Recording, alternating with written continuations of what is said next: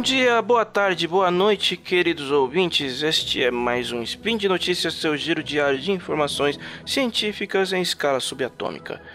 Aqui quem fala é o Ronaldo Gogoni, hoje dia 5 Irision de 2020 no calendário fake, ou dia 18 de agosto de 2020 no calendário que vale, falaremos um pouquinho sobre a ascensão e queda da Kodak. Sim, a Kodak, outrora gigante do ramo de tecnologia, meteu os pés pelas mãos em sua última tentativa de se reerguer com o acordo para o, a abertura de uma divisão farmacêutica, graças a algumas presepadas de seus executivos. Muito bem, vamos nessa. Tudo aqui é muito rápido. Sobe a vinheta. Speed Notícias.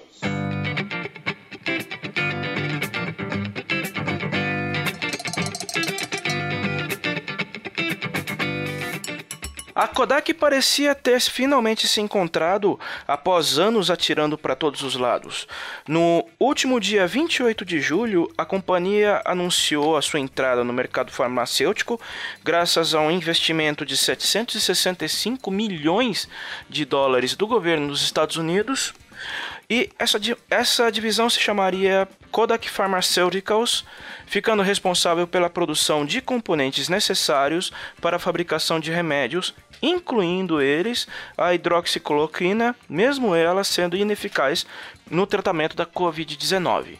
Porém, depois de um certo tempo e uma valorização meteórica da, das ações da empresa, ela voltou a cair vertiginosamente após vários informes saírem de que o acordo pode ser cancelado, por conta de uma investigação que apura uma possível manipulação do mercado financeiro por parte da Kodak. Vamos falar da primeira parte especificamente do, do acordo e do, do, do estado da, original da Kodak. A Eastman, a The Eastman Kodak Company, ela pagou um preço muito alto por ter perdido o bonde da inovação na indústria fotográfica. A outrora gigante, ela conseguiu a proeza de ser a responsável pela criação da câmera digital. O primeiro protótipo de câmera digital surgiu nos laboratórios da Kodak, mas não teve a capacidade de enxergar além e capitalizar em cima do evento. Como resultado, as concorrentes saíram muito na frente enquanto a Kodak passou anos insistindo nos filmes. Isso não quer dizer que a Kodak não tenha sido inovadora no seu setor. São da empresa, pertencem à empresa marcos como o filme de rolo, a câmera Super 8 e a câmera Instamatic, que foi uma, da, uma das câmeras mais populares para o usuário final no seu tempo, principalmente pela facilidade de uso. Mas como quem vive de passado é museu e a empresa não soube se atualizar, ela eventualmente entrou em processo de falência.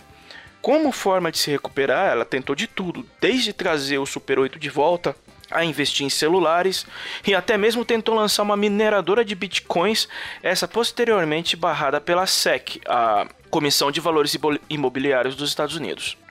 Como nada deu certo, a Kodak decidiu meio tardiamente que talvez o mercado fotográfico não tivesse mais futuro, até porque ele já está encolhendo graças à evolução, à evolução das câmeras dos celulares e que está levando empresas como Canon, Nikon e outras a reduzirem sua participação no mercado fotográfico e focarem seus esforços no profissional ao invés do usuário final.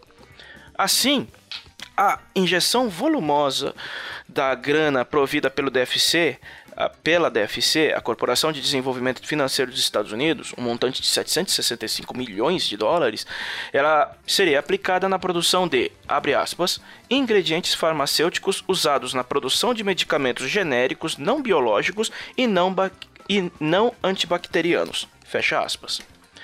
Em entrevista concedida ao jornal The Wall Street Journal, o CEO da, da Kodak de Incontinenza disse na ocasião que a Kodak Pharmaceuticals era, seria projetada para se tornar o, ne, o, principal negócio da Eastman Kodak, respondendo, chegando a responder por entre 30% e 40% da receita local. Só que a pergunta que as pessoas estavam se fazendo é: o que exatamente a Kodak vai produ iria produzir? Originalmente, o, a Kodak não vai produzir remédios, ela vai produzir componentes para outros laboratórios é, sintetizarem remédios, focado principalmente em, em, remédio, em medicamentos genéricos. A declaração oficial posiciona a nova missão da Kodak como uma empresa para esse tipo de trabalho. O, mas o The Wall Street Journal apontou que os 765 milhões do empréstimo eles foram liberados como parte de uma investida do governo dos Estados Unidos no combate à Covid-19. Segundo a matéria, a Kodak seria, seria responsável por produzir em território americano compo componentes da hidroxicloroquina, medicamento originalmente tratado usado no tratamento de lupus e já foi comprovado por uma série de estudos e artigos sérios ser ineficaz no tratamento contra a COVID-19, mas que por insistência do presidente dos Estados Unidos, Donald Trump, ele ainda continua sendo posicionado como um medicamento voltado para o tratamento da doença, da mesma forma que o presidente do Brasil, Jair Bolsonaro, insiste. No entanto, como foi comprovado posteriormente que o remédio não é mais eficaz e os Estados Unidos começaram a se desfazer do estoque e mandar o estoque para cá, ou seja, jogar o lixo deles para cá, na pior das hipóteses, a Kodak iria acabar produzindo hidroxicloroquina para ser desovada aqui. Originalmente, o anúncio do acordo fez um bem danado para Kodak. Antes do, da revelação do empréstimo, as ações individuais da Kodak eram, eram comercializadas em torno de 8 dólares. A companhia fazia um esforço tremendo para manter o seu valor de mercado acima da marca dos 200 milhões. Quando o anúncio foi revelado, o empréstimo e a entrada da Kodak no mercado farmacêutico, o, as ações da Kodak dispararam para 33 dólares, elevando o valor da companhia para um pico. Depois o valor caiu um pouco para um pico de 1, 1 bilhão e meio de dólares. Ok, parecia ser um, um negócio da China. A Kodak ressurgiu com a Fênix saindo das cinzas e tudo mais. Porém, o, surgiram alguns problemas no, no meio do caminho. A Kodak, ela teve um pico de absurdos 2.757% na valorização de suas ações em 4 dias. Só que, no dia 29 de julho, o, novamente o jornal do Wall Street Journal publicou que a, que a companhia, a Kodak, ela liberou informações do acordo antes do anúncio oficial, tanto por forma de, digamos assim, e-mails e informes é, extraoficiais e alguns tweets indiretamente de, modo a influenciar o mercado de ações antes da abertura e antes do anúncio de ser feito oficial. A Kodak ela acusou o jornal The Wall Street Journal de ter furado o embargo por ter recebido as informações antes, sem, só que ela não foi ela não foi a única e foram outros que receberam e não foram só veículos de mídia que receberam essa informação, mas essa, esse foi apenas o primeiro dos problemas.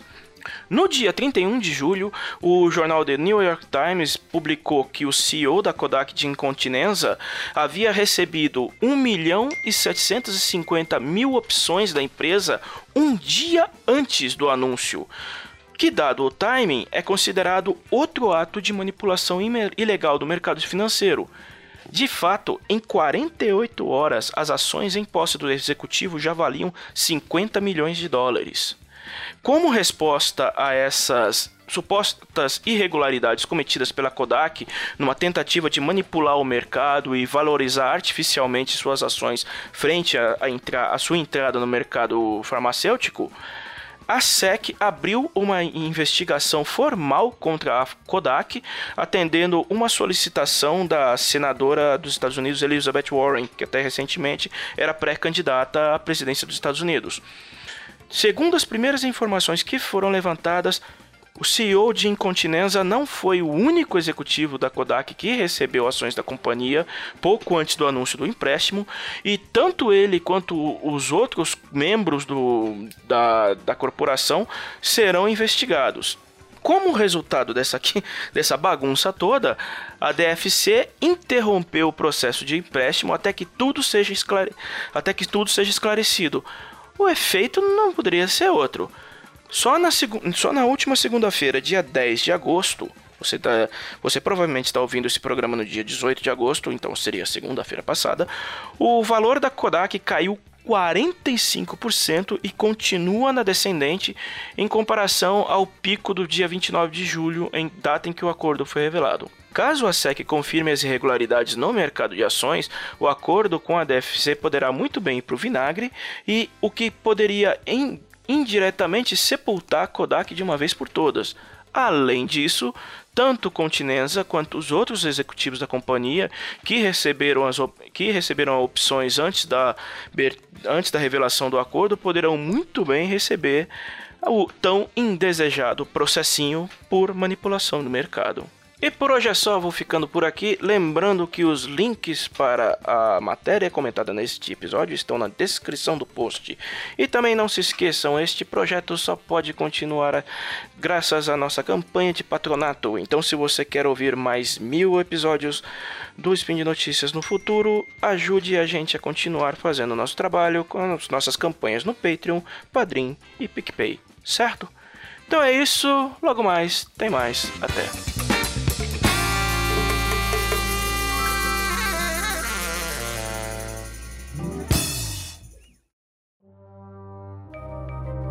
Este programa foi produzido por Mentes Deviantes. deviante.com.br.